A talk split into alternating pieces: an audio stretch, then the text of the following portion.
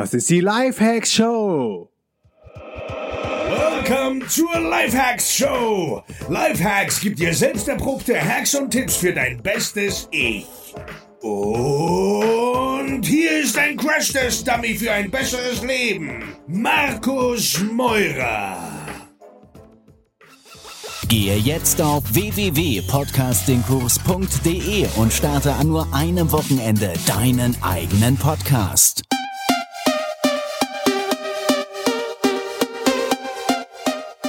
Yo Leute, was geht? Willkommen zu einer ganz besonderen Folge der DNX Life Hacks Show.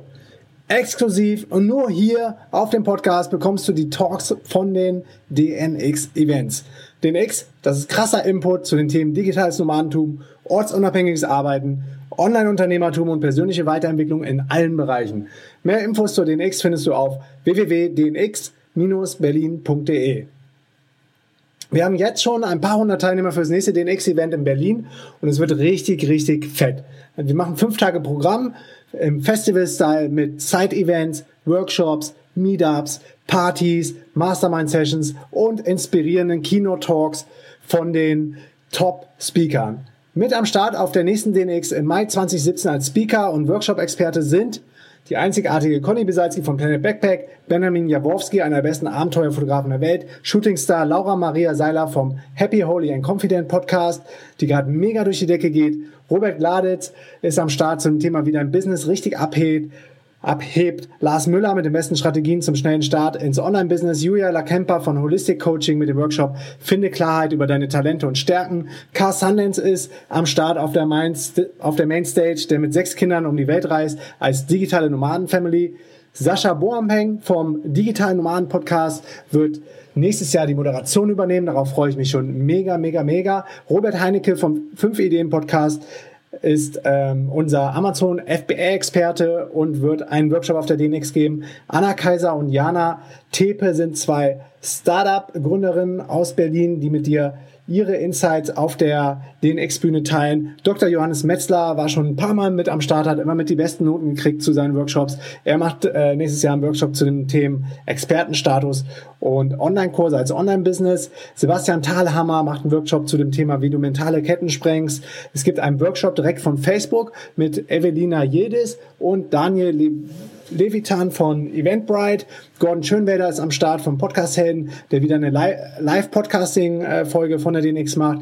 Christoph Heuermann von Staatenlos macht einen Workshop zu Steueroptimierungsmodellen. Ehrenfried, Konter Gromberg nicht mehr wegzudenken von der DNX. Seit der ersten DNX mit am Start von Smart Business Concepts mit einem großartigen Keynote Talk. Keynote Talk auf der Mainstage. Miriam Timik ist mit einem Design-Workshop am Start. Miri, supergeil, ist auch Eventmanager bei uns.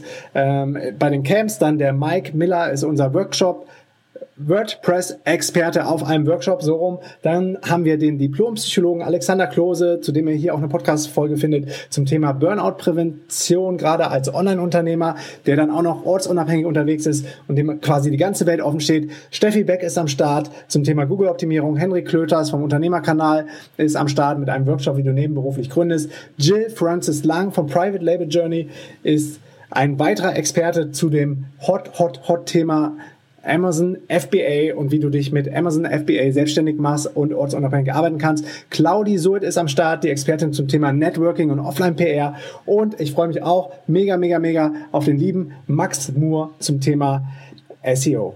Ja, ihr könnt euch gar nicht vorstellen, wie heiß ich jetzt schon auf die nächste DNX in Berlin bin, wie heiß ich auf Mai bin. Ich bin so dermaßen heiß. Ähm, es ist echt schon fast unnormal. Und wenn du noch kein Ticket hast, sicher dir jetzt das Ticket. Ich hau nochmal 20 Euro Discount jetzt hier das erste Mal exklusiv, in der Folge raus auf jedes Ticket. Also egal welche Kategorie, du sparst immer 20 Euro. Einfach den Code LIFEHACKS, alles zusammengeschrieben, live mit F, Hacks mit Z am Ende auf der Seite dnx-berlin.de eingeben und wir beide sehen uns live in Berlin auf der nächsten DNX. Was haben ausgelutschte Kaugummis und Chancen im Leben gemeinsam? Weiß es jemand? Zufällig? Bitte? Genau, sie liegen überall auf der Straße rum, aber die meisten trampeln einfach drüber. Und äh, Mischa, wo bist du? Mischa, du hast äh, auch noch ergänzt, ähm, sie äh, stellen interessante Verbindungen her, ne?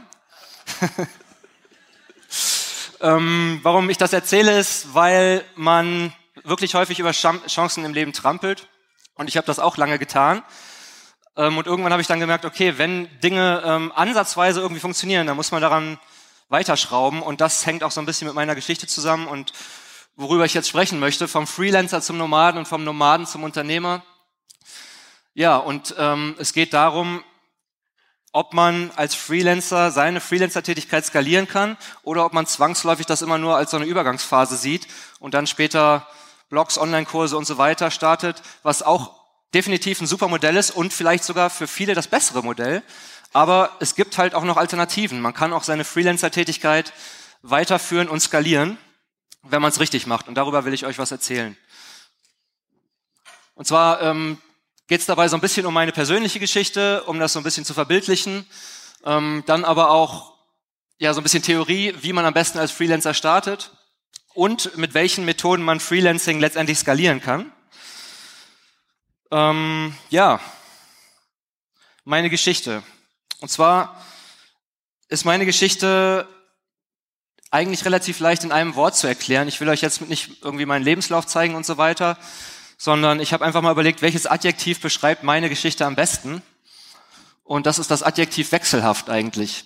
Ich habe in meinem Leben bis jetzt schon ziemlich viel angefangen und nicht zu Ende gemacht. Ich habe zum Beispiel, mein erstes Studium war Grafikdesign. Ähm, ich war immer schlecht in Mathe und fand eigentlich Architektur schon immer spannend, aber dachte, um Architekt zu werden, muss man extrem gut in Mathe sein. Das hat mich dann damals abgehalten. Und äh, dann habe ich Grafikdesign studiert und bin aber beim Aktzeichnen ähm, total gescheitert. Also ich fand es schon cool, aber ich habe nichts auf die Kette gekriegt. Und nach einem Semester habe ich es abgebrochen, habe erstmal eine Weile an der Tanke gearbeitet. Übergangsweise. Dummerweise die Tanke, an der mein Mathelehrer auch getankt hat. Der kam dann irgendwann vorbei und dachte, der hat es aber weit gebracht. Ähm, ja, das war aber nur eine Übergangsphase. Irgendwann ging es dann, nach der Tanke ging es dann, äh, hatte ich einen Vertrag für eine Ausbildung zum Versicherungskaufmann, weil mein Opa und mein äh, Vater Versicherungskaufmann waren und die waren dann der Meinung, ein abgebrochenes Studium, der muss jetzt eine Ausbildung machen. Und dann hatte ich den Vertrag da liegen, hätte montags anfangen sollen, habe freitags angerufen, dass ich nicht komme. Also auch da relativ wechselhaft und das war auch bei mir in der Family ein großes Problem, weil natürlich das war das Unternehmen, wo meine, mein Vater und mein, Onkel, mein Opa gearbeitet haben und die fanden das ein bisschen kacke. Und dann habe ich Architektur studiert und das habe ich dann doch mal durchgezogen, weil es wirklich letztendlich gar nicht so viel mit Mathe zu tun hatte und ich das ziemlich cool fand. Habe dann nach dem Architekturstudium zwei Jahre in einem Architekturbüro gearbeitet, in Köln damals ähm, und dann habe ich meine Leidenschaft gefunden eigentlich. Das hat mir extrem viel Spaß gemacht. Ich bin auch heute, würde ich noch sagen, Architekt eigentlich vom Herzen so. Das ist mein Ding. Ähm, aber die Kohle hat nicht gestimmt und ich konnte nicht das tun, was ich immer schon gerne getan habe, auch in meinem Studium, viel reisen. Und was habe ich dann gemacht? Ich habe nochmal studiert. habe mir dann ein Auslandsstudium ausgesucht, bin nach Helsinki gegangen und habe ein Studium ähm, nochmal gemacht zum Projektmanager im Bauwesen. Und es ist genauso trocken, wie es klingt. Ähm, es hat viel mit Excel-Listen zu tun und mit Kosten und Terminen. Aber ich war in Helsinki, das war schon cool. Im Winter zwar, bei minus 20 Grad, aber ich hatte eine gute Zeit. Und ähm, dann kam ich aus diesem Studium zurück nach Deutschland und ähm, habe dann einen guten Job bekommen bei einem Projektsteuerer im Bauwesen, also wo man so Kosten und Termine von Baustellen managt eigentlich derjenige, der dem kreativen Architekt immer auf den Kopf haut und sagt, du musst billiger arbeiten. Und ähm, dann hatte ich genau den anders, den, den Fall, dass der Job mir nicht mehr Spaß gemacht hat, aber dass ich gut verdient habe. Und bis dato habe ich noch nie an Selbstständigkeit gedacht. Das war für mich einfach überhaupt nicht auf dem Plan. Klassische Karriereleiter. Und dann kam ich endgültig zu dem Punkt, wo ich gemerkt habe, irgendwas passt hier einfach nicht. Und habe dann überlegt, ja, die Karriereleiter kann mich mal. Und ich wusste also, was ich nicht will, aber ich wusste nicht, was ich eigentlich will. Also ich wusste, ich habe keinen Bock mehr auf äh, 9 to 5. Und so geht's vielleicht vielen von euch auch. Ihr habt, ihr wisst, was ihr nicht wollt, aber wisst ihr, was ihr eigentlich wollt? Denn ähm, digitale Nomaden hin oder her, Das ist ja kein Beruf. Ähm, zumindest gibt es dafür noch keine Ausbildung oder kein Studium. Und äh, digitale Nomaden, das ist ein Werkzeug, will ich mal sagen. Es ist ein Werkzeug, euer Leben zu leben, so wie ihr es wollt. Und ihr müsst euch dann genau überlegen, was das für ein Leben sein soll, wie das Leben aussehen soll, das ihr leben wollt. Und jetzt gleich kommt die Brücke zum Freelancing, keine Sorge. Ähm, nächste Folie bitte.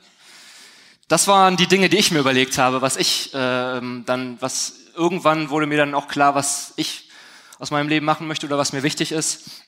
Dinge so umzusetzen, wie ich es will, in meine eigene Tasche wirtschaften vor allem, weil das für mich ein extremer Motivationsfaktor ist und frei entscheiden können, wo ich lebe. Das ist hier bewusst dick, weil das war mir ganz wichtig, dass ich selbst entscheiden kann, wo ich lebe. Und hier ist die Betonung auf, wo ich lebe, denn jeder Jack ist anders, wie man in Köln sagt. Ich war ähm, noch nie derjenige, der jetzt alle drei Wochen woanders hinreisen muss, sondern ich bin ganz gerne irgendwo mal länger. Ich reise auch gerne, aber das reicht mir, wenn ich dann zweimal im Jahr auch zwei Wochen woanders hinkomme. Aber ich entscheide ganz gerne, wo ich selbst lebe. Dieses Jahr ist mein Lebensmittelpunkt zum Beispiel in Bangkok. Letztes Jahr war es in Berlin. Keine Ahnung, wo es übernächstes Jahr ist. Aber wenn man, und jetzt kommt der Bogen zum Freelancing, wenn man als Freelancer startet und auch längerfristig im Kundengeschäft arbeiten möchte, dann kann man das ortsunabhängig sehr gut, aber nicht mit vielen Reisebewegungen. Das ist zumindest meine Erfahrung. Da gibt es vielleicht auch Ausnahmen, die es irgendwie hinbekommen. Kommt auch so ein bisschen drauf an, was für ein Kundengeschäft man hat natürlich. Aber ich finde, wenn man in diesen Bereich einsteigt, und es ist einer der besten Einstiege, um ortsunabhängig zu arbeiten, dann funktioniert das nicht äh, mit Kofferpacken alle zwei Wochen. Ähm, nur mal kurz, was ich jetzt so mache. Also die, die meisten kennen mich wahrscheinlich von meinem Blog earthcity.de, aber das ist nach wie vor eigentlich, oder jetzt gerade so 50-50 mittlerweile, aber ähm, nach wie vor nicht mein Hauptding. Ich, wie gesagt, ich komme aus der Architektur. Ich habe dann mich selbstständig gemacht und überlegt, was kann ich als Architekt anbieten für eine Dienstleistung, die ich im Grunde von überall anbieten kann. Und äh, auf Baustellen kann ich dann natürlich nicht oder dann muss man ständig wieder einfliegen oder so. Letztendlich blieb da nur Zeichendienstleistungen. Also äh, Architekten machen ja so schöne 3D-Bilder oder so schöne Grundrisse. Und ähm, das habe ich dann als Dienstleister angefangen, beziehungsweise erstmal als Freelancer, als One-Man-Show. Habe da mein vorhandenes Netzwerk äh, für benutzt und damit auch erstmal nur meine, am Anfang ja auch nur 5, 6, 700 Euro im Monat eingefahren und mich so über Wasser gehalten. In meinem ersten Jahr habe ich auch noch irgendwelche anderen Freelancer-Jobs nebenher gemacht, weil ich einfach noch keine Kunden hatte für die Architekturgeschichte. Da habe ich auch Texte geschrieben, alles Mögliche gemacht. Und ähm, letztendlich ist es so, dass man als Freelancer, egal was ihr macht, entweder müsst ihr ja schon irgendwas Besonderes können, für das Leute bereit sind zu bezahlen, oder ihr müsst euch noch irgendwas aneignen. Das ist die Grundvoraussetzung. Aber dann, wenn das äh, gegeben ist, dann kommt das Allerwichtigste. Und das ist nicht eine schöne Webseite aufstellen oder äh, die, die Visitenkarten drucken als erstes, sondern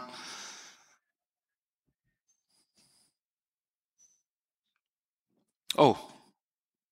Na gut, machen wir das zuerst. okay, nochmal einen Schritt zurück. Aber ähm, letztendlich ähm, muss man als Freelancer, ja, ich kann es schon mal sagen, worauf ich gleich eigentlich eingehen wollte, ähm, Akquise beherrschen. Das ist das Allerwichtigste. Und bei mir war das auch ein relativ langer Kampf, bis ich das äh, hinbekommen habe. Ich bin damals, ähm, ich plaudere noch mal ein bisschen aus dem Nähkästchen, ich bin damals im Januar 2012 aus meinem Job ausgestiegen und hatte relativ wenig Rücklagen, was ich keinem empfehle, aber was ich vielleicht auch so ein bisschen als Push damals brauchte. Bin ins kalte Wasser gesprungen und ähm, hatte von Akquise halt keine Ahnung, habe meine Dienstleistung angeboten und kam dann nach vier Monaten schon auf die tolle Idee, ähm, ins Ausland nach Vietnam zu fliegen, ähm, ohne dass das Business schon richtig lief. Und was dann, ich habe in der Zeit auch schon viel ausprobiert. Ich habe unter anderem äh, Ernährungspläne als digitales Produkt online verkauft, ähm, mit dem Dennis zusammen, der auch hier ist. Ähm, wir haben alle, alle möglichen Dinge ausprobiert, ähm, aber alles lief so ein bisschen, aber auch nicht so richtig. Das war vielleicht auch das, das Problem, dass viele Leute haben, dieses Shiny Objects Problem, dass man zu viele Sachen gleichzeitig anfängt und nichts richtig. Jedenfalls war es dann so, dass ich als Freelancer zwar bisschen was verdient habe, aber auch nicht so richtig viel. Und der, das Problem war die Akquise. Die habe ich nicht auf die Kette gekriegt. Und dann saß ich da in Südostasien, die Kohle war irgendwann weg. Und dann aus der Not heraus habe ich dann angefangen, ähm, Kaltakquise zu machen. Und das war für mich ein totaler Graus. Also ich hatte überhaupt keine Lust darauf. Ähm, aber aus der Not heraus habe ich tatsächlich Leute angerufen und es hat funktioniert. Und ähm, so kam dann das Freelancing immer mehr ans Rollen. Ich habe ähm, besser verdient, hatte vielleicht noch ein, zwei, 300 Euro im Monat durch die digitalen Produkte, aber dann das Freelancing kam dann in den vierstelligen Bereich, zwei, 3.000 Euro im Monat, das lief dann. Und dann habe ich halt genau das mit diesen Chancen im Leben mir überlegt, wenn das schon so gut läuft, dann musst du jetzt auch dabei bleiben, dann musst du jetzt erstmal da all in gehen. Und das habe ich dann auch getan. Nochmal kurz so äh, zum Thema Freelancing, ja oder nein. Ähm, ich finde, das ist auch wichtig, sich nochmal zu überlegen. Digitale Produkte, äh, wie zum Beispiel Online-Kurse oder äh, Software as a Service, wie jetzt von Christian, das sind ähm, Dinge, bei denen man erstmal viel Traffic irgendwie braucht. Ähm, oder was heißt erstmal, aber mit der Zeit aufbauen muss. aber die sind skalierbar und automatisierbar, das ist der große Vorteil. Und bei Dienstleistungen, also Freelancing, da ist das Problem oder der Vorteil, dass man sehr schnell starten kann. Deswegen ist es der perfekte Einstieg in so ein, wenn man ortsunabhängig durchstarten will. Aber das große Problem ist halt dieses Bottleneck-Prinzip. Man tauscht Zeit gegen Geld.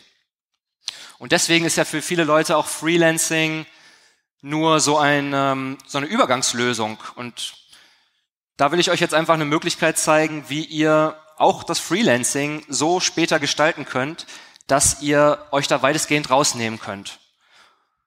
Ja, es gibt also die Möglichkeit, klar, Produkte zu verkaufen, super gut, super cool, aber ihr könnt auch das Freelancing skalieren, es geht. Äh, gerade mal die Frage an euch, wer ist überhaupt als Freelancer unterwegs hier im Saal? Steht mal auf vielleicht gerade. Das ist schon echt eine Menge, wow. Und jetzt vielleicht mal alle die aufstehen, die nicht als Freelancer unterwegs sind, nur um wach zu werden. Und äh, jetzt nochmal setzen. Jetzt steht, jetzt nochmal die Freelancer bitte aufstehen. Entschuldigung, Entschuldigung. ähm, und jetzt die Freelancer nur stehen bleiben, die andere Freelancer beschäftigen. Oder die Aufträge an weitere Freelancer abgeben. Auch einige. Ja, und im Grunde fängt es damit an. Also das Skalieren von Freelancing fängt damit an, dass man sich ein Freelancer-Netzwerk aufbaut. Und das scheinen ja hier schon einige auch so zu machen. Ähm, Nächste Folie, bitte. Ach so, das hatten wir schon. Eine Fähigkeit, sich äh, besitzen oder aneignen, für die andere bereit sind zu bezahlen, das ist wohl die Grundvoraussetzung. Ähm, genau. Was kommt zuerst, Webseite oder die Antwort wisst ihr jetzt leider schon. Ich bin ein bisschen durcheinander mit meinen Folien, glaube ich. Ähm, ja, oder möchte die noch jemand beantworten, die Frage? Was kommt zuerst? Akquise, wer hat das gesagt? Sehr gut. Ähm, genau, also die war jetzt so ein bisschen provokant gemeint, die Frage, ähm, bevor man Webseiten oder Visitenkarten erstellt, sollte man vielleicht sogar vorher schon mal den ersten Kunden haben. Ähm, ich habe das auch nicht so gemacht, aber ich würde es im Nachhinein so empfehlen. Ähm, ich habe hier irgendwie die Visitenkarte von Johannes Wolfgang von Goethe eingenommen, weil ich sonst keine... Egal, weiter. Ähm, genau, Kundenakquise als Freelancer deine neue Lieblingsbeschäftigung. Und ich finde es immer ganz erstaunlich, oder nicht erstaunlich, weil rückblickend ging es mir genauso, aber ähm, wie, wie wenig ähm, Wichtigkeit viele Leute diese, diesem Thema Akquise einräumen. Und gerade als Freelancer muss man sich ja im Grunde oder sollte man sich zwei oder drei Tage oder vier Tage im Monat festblocken, wo man sich mit nichts anderem beschäftigt. Akquise kann ja ganz unterschiedlich aussehen. Entweder man hat eine gut laufende AdWords-Kampagne oder man hat einen guten E-Mail-Funnel, das sind so diese ganzen Online-Marketing-Strategien. Oder man macht Telefonakquise. Da muss jeder wissen, was für sein Business funktioniert und da muss man sich auch ein bisschen ausprobieren. Ich für meinen Teil äh, fahre ganz gut einmal mit meinem vorhandenen Netzwerk noch von damals plus AdWords plus Telefonakquise. Das ist alles relativ gleichwertig und die Telefonakquise fängt halt so ein bisschen die Talfahrten bei AdWords auf. Und ähm, ja, jetzt kommen wir zum Thema Freelancing skalieren. Ähm, bei mir war das eher so ein bisschen die Faulheit, die mich dann dazu geführt hat, dass ich ähm, andere Freelancer beauftragt habe. Oder vielleicht nicht die Faulheit, sondern der Wille, andere Dinge zu tun. Das klingt vielleicht besser. Ähm, ich habe parallel schon immer geblockt auf Earth City, seitdem ich mich selbstständig gemacht habe. Das war aber nie so mein Hauptding, sondern das Freelancing hat mich durchweg ernährt. Und ähm, ich wollte aber mehr Zeit haben, auch Bloggen weiter auszuprobieren und so weiter. Und habe dann irgendwann, genau, ich habe also nie meine Dienstleistung bei Elance angeboten, da ist man als Architekt auch ziemlich verloren. Und ich muss auch sagen, Elance ist vielleicht in manchen Bereichen okay, aber ich würde euch nahelegen, benutzt Elance nicht, um dort zu akquirieren, sondern benutzt Elance, um für euch Mitarbeiter zu suchen. Das ist nämlich die viel bessere Methode, also so von der anderen Seite daran zu gehen. Das habe ich dann getan. Ich habe meinen ersten, meinen ersten Freelancer sozusagen über ähm, Elance gefunden in, der, in Rumänien, ausgebildeter Architekt. And, Andrei, mit dem arbeite ich heute noch, total netter Kerl. Wir haben uns auch schon ein paar Mal getroffen. Er hat mich jetzt zum Skifahren eingeladen in Rumänien. Ich war noch nicht da, aber ähm, ja, äh, Andrei war der Erste und Andrei hat dann irgendwann zu mir gesagt, hey Tim, wenn du noch mehr Aufträge hast, ich habe hier noch einen Kumpel, dem kann ich auch noch was abgeben.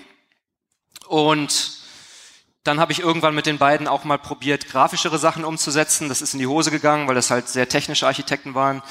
Ähm, habe dann in Vietnam noch Freelancer gefunden, mit denen ich kreativere Sachen, wie jetzt so 3D-Geschichten, ähm, umsetze. Lange Rede, kurzer Sinn. Ich habe langsam, aber sicher äh, mein Freelancer-Netzwerk erweitert und mittlerweile André arbeitet eigentlich Fulltime für mich macht noch ein paar kleine Projekte selbst nebenbei, aber ist jederzeit für mich einsatzbereit, wenn ich gerade einen dringenden Auftrag habe. Und hat noch drei Leute, die er wiederum mit Aufträgen versorgt, die ich auch kenne und auch direkt kontaktieren kann. Na und so bin ich halt da reingewachsen, dass ich irgendwie mittlerweile nur noch die Akquise mache und den Kundenkontakt so ein bisschen.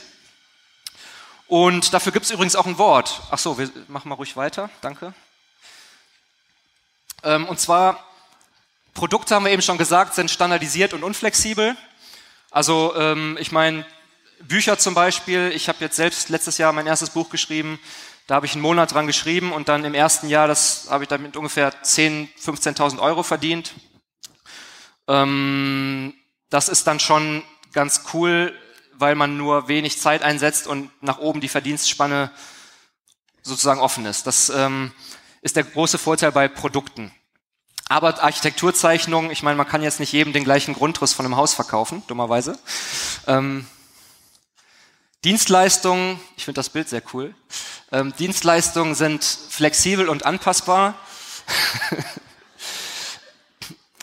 Aber ähm, da musste sich dann halt auch jemand drum kümmern, die Dienstleistung zu erbringen. Und die sind jedes Mal anders. So, und jetzt kommt aber der Clou. Man nimmt einfach das Beste aus den Produkten und das Beste aus den Dienstleistungen Machst du mal einen weiter noch? Und das nennt sich dann Productized Service. Oder der Ehrenfried hatte eben noch einen anderen Namen dafür, den ich auch gut fand. Ähm, ähm, Fixed Price Services, genau, das ist im Grunde das Gleiche. Ähm, ja, und ich habe dann irgendwann darüber gelesen, über Productized Services, und dann habe ich gedacht, ach krass, das ist ja genau das, was du machst. Also es gibt da schon irgendwie ein Prinzip hinter, und ich bin da eher so zufällig reingerutscht, aber man kann das auch strategisch aufbauen, sowas.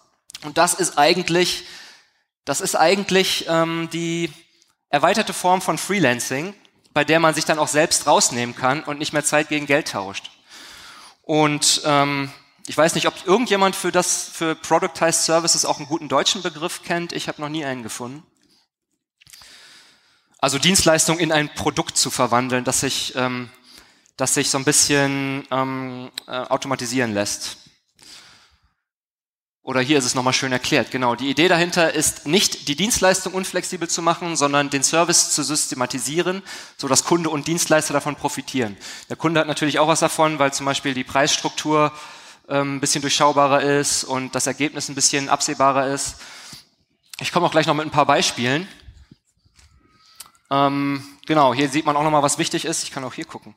Ähm, das sind so die drei wichtigsten Punkte. Prozesse zu protokollieren, das heißt, ihr als Freelancer protokolliert, was ihr für Prozesse habt, die ihr so in eurer täglichen Arbeit habt. Schreibt das erstmal schön auf. Dann ähm, solltet ihr diese äh, protokollierten Prozesse standardisieren, also so, dass jemand anders das für euch machen kann, nicht nur ihr, dann könnt ihr es nämlich an andere Freelancer outsourcen, in zum Beispiel Ländern, wo die Freelancer äh, äh, günstiger sind, aber nicht zwangsläufig. Ähm, und dann als dritten Schritt das Ganze permanent noch effizienter gestalten. Hier sieht man es nochmal ganz schön, Productized Services. Also vorher wäre dann der klassische Freelancer, der individuelle Tasks äh, in der Kundenarbeit, äh, Anteil ist recht hoch. Und da gibt's vielleicht noch irgendwie, das ist jetzt einfach nur mal fiktiv, acht Prozent, die automatisierbar sind. Ähm, zum Beispiel Buchhaltung mit Fastbill. Ähm, und dann nachher, wenn man jetzt so einen Productized Service hat, dann erhöht man quasi ähm, den Anteil der standardisierten Prozesse, die andere für einen übernehmen können und hat dann 60 Prozent individuelle Tasks. Das ist natürlich eine sehr individuelle Sache. Da kann ich jetzt nicht irgendwie sagen, du musst das und das und das so und so machen. Das kommt auf eure Dienstleistung an, das kommt auf euer System an. Ihr müsst euch da eine Struktur überlegen. Äh, so sah meine erste Skizze damals aus und ich will da jetzt gar nicht zu sehr darauf eingehen, weil die auch einfach extrem hässlich ist meine erste Prozessskizze. Im Grunde funktioniert so ganz grob erklärt bei mir in etwa so, wenn ein Kunde anruft, dann geht das erstmal zum E-Büro, das ist so ein Dienstleister, den vielleicht manche kennen, wo eine nette Sekretariatsstimme rangeht und ähm, die schicken uns dann eine E-Mail. Ich habe noch einen äh, Teilzeit-Freelancer, der Deutsch spricht, der ähm, das mit mir übernimmt, dann diese Kundenanrufe abzuwickeln, aber der macht das nur, wenn ich gerade wirklich ähm, nicht kann oder äh, im Ausland äh, gerade irgendwo in Südostasien schon äh, 23 Uhr ist und in Deutschland noch 17 Uhr. Sonst mache ich das an der Stelle noch meistens selbst. Äh, das ist schon mein Ziel, mich da auch noch komplett rauszunehmen, aber das traue ich mich beim aktuellen Umsatz noch nicht. Aber ich bin auf dem Weg. So, lange Rede, kurzer Sinn. Ähm, dann schreibe ich ein Angebot. Das Angebot schicke ich ähm, an den potenziellen Kunden raus. Und wenn der das Angebot annimmt, dann geht das in ja, in unsere, unsere Google Docs Liste sozusagen, in unsere ja, Customer Relationship Management, also aka Excel Liste, muss ich zugeben, aber egal. Ähm, ähm, das könnte auch noch besser laufen, da ist noch einiges an Verbesserungspotenzial, aber ist halt ein Weg, ne? Und dann äh, können, kann mein Freelancer-Netzwerk auf diese Liste zugreifen. Wer gerade perfekt für den Job ist, der meldet sich. Doofes Beispiel. Ich mache zum Beispiel mittlerweile viele ähm, Feuerwehrpläne. Ich weiß nicht, ob ihr die kennt, diese Pläne, die in Fluren oft aushängen. Die nennen sich äh, Flucht- und Rettungswegpläne, auch gerne FOB genannt. Und ähm, die sind recht standardisiert. Da bekommt man irgendwie Rohdaten und dann weiß der Freelancer genau, was er machen muss. Das kann man zum Beispiel so durchwinken. Solche 3D-Geschichten sind schon wieder viel, viel äh, aufwendiger. Ja, und jedenfalls so eine Prozessskizze müsst ihr euch einfach mal überlegen, indem ihr euch die Prozesse genau aufschreibt. Ich habe das hier auch irgendwo noch stehen, wie man das in welcher Reihenfolge machen sollte, aber ich bin jetzt hier so durcheinander mit. Ist auch wurscht. Ähm, genau, protokollieren, standardisieren und Effizienz verbessern, das hatten wir im Grunde schon. Also liste alle notwendigen Tätigkeiten auf, liste vor allem auch die notwendigen Software auf. Das ist ja auch ein Thema. Wenn ihr zum Beispiel, wir benutzen zum Beispiel ähm, eine teure CAD-Software und das hört sich jetzt gemein an, aber ich muss mir die nicht anschaffen, wenn ein Freelancer im Ausland damit arbeitet, denn ist ja kein Geheimnis, dass jetzt jemand in China sich nicht äh, die teure Software extra kauft, lizenzieren lässt, weil das macht in China halt keiner. Da kann man eine Menge Geld sparen. Ich will jetzt niemanden zu irgendwas hier anstiften, aber es ist ja jetzt, äh, es ist ja einfach nur eine Tatsache. Es äh, kauft sich jetzt in China keiner Microsoft-Produkte für teures Geld, die benutzen sie einfach. Und ähm, da muss man sich natürlich überlegen, muss ich diese Software jetzt selber auf meinem Rechner hier in Deutschland haben?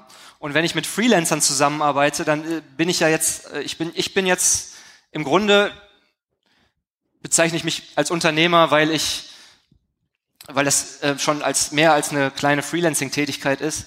Aber im Grunde bin ich Freelancer, weil ich ja kein Unternehmen in dem Sinne habe. Mit allen, alle Leute, mit denen ich zusammenarbeite, sind auch wiederum Freelancer. Ich habe keine festen Mitarbeiter.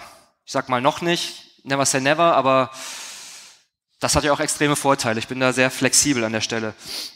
ähm, liste die Fähigkeiten auf, liste die Software auf, liste die Tätigkeiten auf und dann verknüpfe das Ganze zu so einer lustigen Prozessskizze, zum Beispiel auf der Rückseite einer Deutsche Bahnfahrkarte auf der Fahrt von Köln nach Berlin. Ähm, ja. Hier sind ein paar Beispiele. Ich weiß gar nicht, wie ich in der Zeit liege. Alles gut? okay. Ähm, hier sind ein paar Beispiele. Ähm, oben zwei englischsprachige, unten zwei deutschsprachige. Ähm, Strandschicht, der Thomas ist auch hier, oder war er eben? Nicht mehr? Ähm, Gerade in der. Jedenfalls, äh, Strandschicht ist ein schönes Beispiel. Ähm, virtuelle Assistenten, ähm, virtuelle Assistentenservice in Deutschland äh, ist im Grunde auch so ein Beispiel für Productized Service. Also ähm, jemand beauftragt virtuelle Assistenten und ähm, weiß genau, was, wie, wie viel es kosten wird und muss die Leute selber nicht anstellen. Das Rechte ist ein Versuch von mir selbst, ähm, der interessanterweise gescheitert ist. Also äh, meine, meine ähm, Firma nennt sich Tuscheteam und ähm, unter tuscheteam.de Guckt euch die Webseite an, die ist schon drei Jahre alt und immer noch porthässlich. Also das zum Thema auf Akquise konzentrieren und äh, nicht auf die Webseite. Also das, das, ich sollte da dringend mal dran arbeiten, aber es läuft trotzdem, auch mit einer hässlichen Webseite. Also äh, ich habe auf jeden Fall mal versucht, meine Dienstleistung noch mehr in einen Productized Service zu überführen, als es jetzt schon ist. Und habe mir dann gedacht, ich biete das Ganze unter dem Namen Paper to Cut an und man kriegt man bekommt drei CAD-Pläne zu dem Preis, fünf Pläne zu dem Preis und so weiter. Also noch etwas mehr Productized. Und das hat äh, interessanterweise nicht funktioniert. Und ich denke mal, das liegt auch daran, dass gerade bei Dienstleistungen auch ähm, der Faktor Mensch noch extrem wichtig ist. Also die Kunden wollen ein Gesicht sehen. Und das ist halt bei meinem Tuscheteam der Fall. Da stehe ich halt wie äh, der Herr Hipp mit seinem Namen hinter. Ähm, und Genau, und das, äh, da muss ich vielleicht noch ähm, weiter optimieren und so einen Mittelweg gehen. Aber das nur an der Stelle nochmal erzählt, ähm, darf man auch nicht, also zu sehr productizen funktioniert dann vielleicht auch wieder nicht. Man muss schon immer auch irgendwie bedenken, dass man menscheln muss in so einer Geschichte. Oben nochmal zwei Beispiele. Wordy, da kann man ähm, Copy Editing und Proofreading beauftragen. Ist auch ein klassischer Productized Service und Kudu, da kann man Google Experts, äh, AdWords Experts äh, beauftragen. Auch beides mit einer ganz klaren, festen äh, Preisstruktur. Und ähm, da ist vermutlich auch, ich weiß nicht, ob es jetzt der äh, Mensch ist, jemand steht mit seinem Gesicht vorne, aber da ist entweder festanst äh, festangestellte Mitarbeiter hinter oder auch ein größeres Freelancer-Netzwerk. Denn das ist kein einzelner Freelancer, der das äh, äh, zu dem Preis leistet. Also das sind Beispiele für Productized Services. Es gibt so viele Dinge, die man machen könnte. Ich habe ähm, eben mich noch unterhalten ähm, mit jemand, ähm, die bietet ähm, einen Newsletter-Service an als Freelancerin, wunderbar, ähm, um das noch zu, ähm, zu skalieren. Also ich denke mal, das Thema Newsletter, E-Mail-Newsletter, E-Mail-Marketing, ähm, ähm, E-Mail-Funnel aufbauen und so weiter ist zum Beispiel ein Thema, was man noch super in Productized Service überführen kann. Excel-Listen, Formatierservice, äh, PR für Autoren, PR für Musiker, äh, 3D-Visuals für Gartenbauer. Also im Grunde muss man so eine Nische sich irgendwie suchen und ähm, sich was überlegen, eine Dienstleistung überlegen, die man in ein Produkt überführen kann. Und da gibt's so viele Möglichkeiten. Und ähm, wenn ihr jetzt eh schon freelanced oder vorhabt, das zu tun, dann überlegt euch einfach mal, Wollt ihr später äh, irgendwie ein Produkt anbieten? Auch vollkommen okay. Ist Freelancing für euch nur so eine Zwischenstufe, um dann irgendwann ähm, ja die ähm, mit dem Produkt durchzustarten? Oder wollt ihr einfach das Freelancing weiter durchziehen und ein Productized Service daraus wachsen lassen? Das wäre auch noch eine Möglichkeit. Und überlegt euch deswegen genau, was ihr wollt, was ihr für ein Leben leben wollt. Ähm, ein Productized Service kann natürlich ganz am Ende auch heißen, dass ihr euch komplett rausnehmen könnt wenn ihr wirklich zuverlässige Mitarbeiter habt. Aber der Weg ist relativ lang und ähm, es ist definitiv was, was ortsunabhängig funktioniert, aber vielleicht nicht unbedingt was, was mit vielen Reisebewegungen funktioniert. Und wenn man das eh nicht vorhat, ist das eine super Möglichkeit. Und ja, Wer von euch äh, hat vielleicht sogar schon einen Productized Service? Wer würde sagen, er macht das schon so in dem, in, dem, in dem Bereich? Wer hat den Begriff überhaupt schon mal gehört? Doch gar nicht so wenig. Im englischsprachigen Raum gibt es sogar ähm, Podcasts nur zu dem Thema. Im deutschsprachigen Raum ist das noch nicht so ähm, angekommen, habe ich das Gefühl. Also Dienstleistungen in eine Produktstruktur zu überführen. Oder zumindest gibt es noch keinen Namen dafür.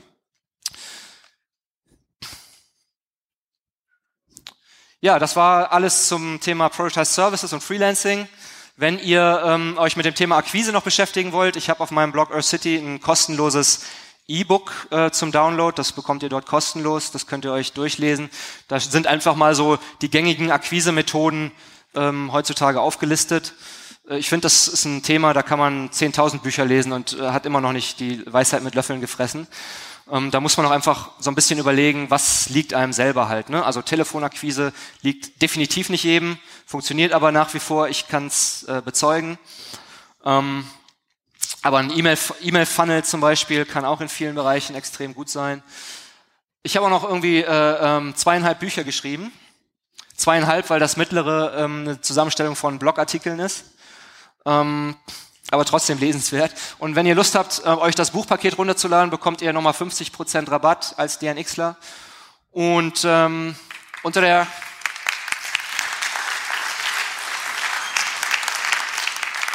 Also das ist kein How-to-Buch, das will ich auch dazu sagen. Das ist eher ein Inspirationsbuch, aber ich, also mir helfen Inspirationsbücher immer extrem. Und wer äh, noch ein bisschen Lust hat auf Inspiration, hat vielleicht Lust, sich das mal durchzulesen. Das ist übrigens das Kundenfinden-Heftchen. Ja, das war's eigentlich. Jetzt würde ich sagen, euch noch einen schönen Tag. Ach so, Moment. Ein, ein Anliegen habe ich noch und das hat jetzt mit der Präsentation relativ wenig zu tun. Aber ähm, das ist einfach nur ein Thema, das mich in letzter Zeit ein bisschen beschäftigt hat und vielleicht einfach nur so als Gedanke für euch. Wir wollen, viele von euch wollt digitale Nomaden sein oder sind es schon, weil ihr gerne reist, weil ihr euch gerne ins Ausland bewegt, weil ihr gerne viel unterwegs seid.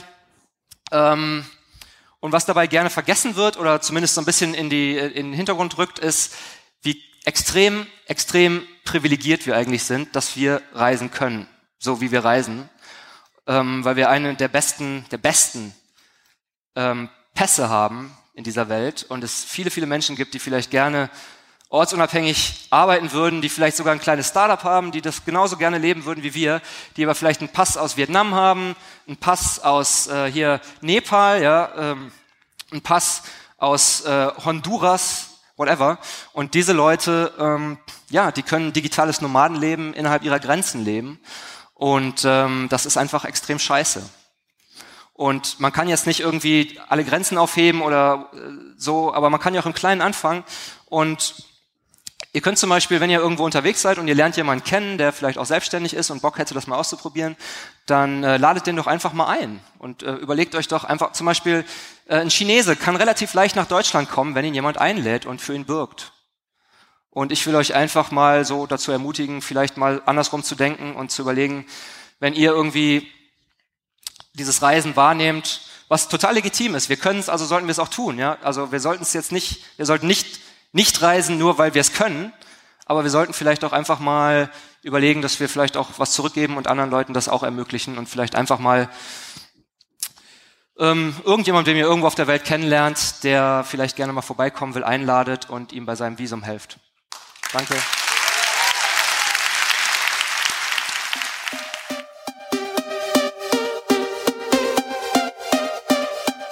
Yo, tausend Dank für deinen Support und wenn dir die Show was bringt, dann abonniere sie bitte bei iTunes und hinterlass mir eine Bewertung.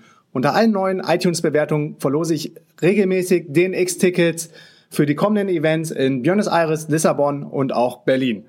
Komm auch in die kostenlose DNX Community unter dnxcommunity.de und connecte dich mit tausenden von Lifehackern, Freigeistern und richtig coolen Leuten. Ich bin auch regelmäßig in der Community am Start und helfe, wo ich kann.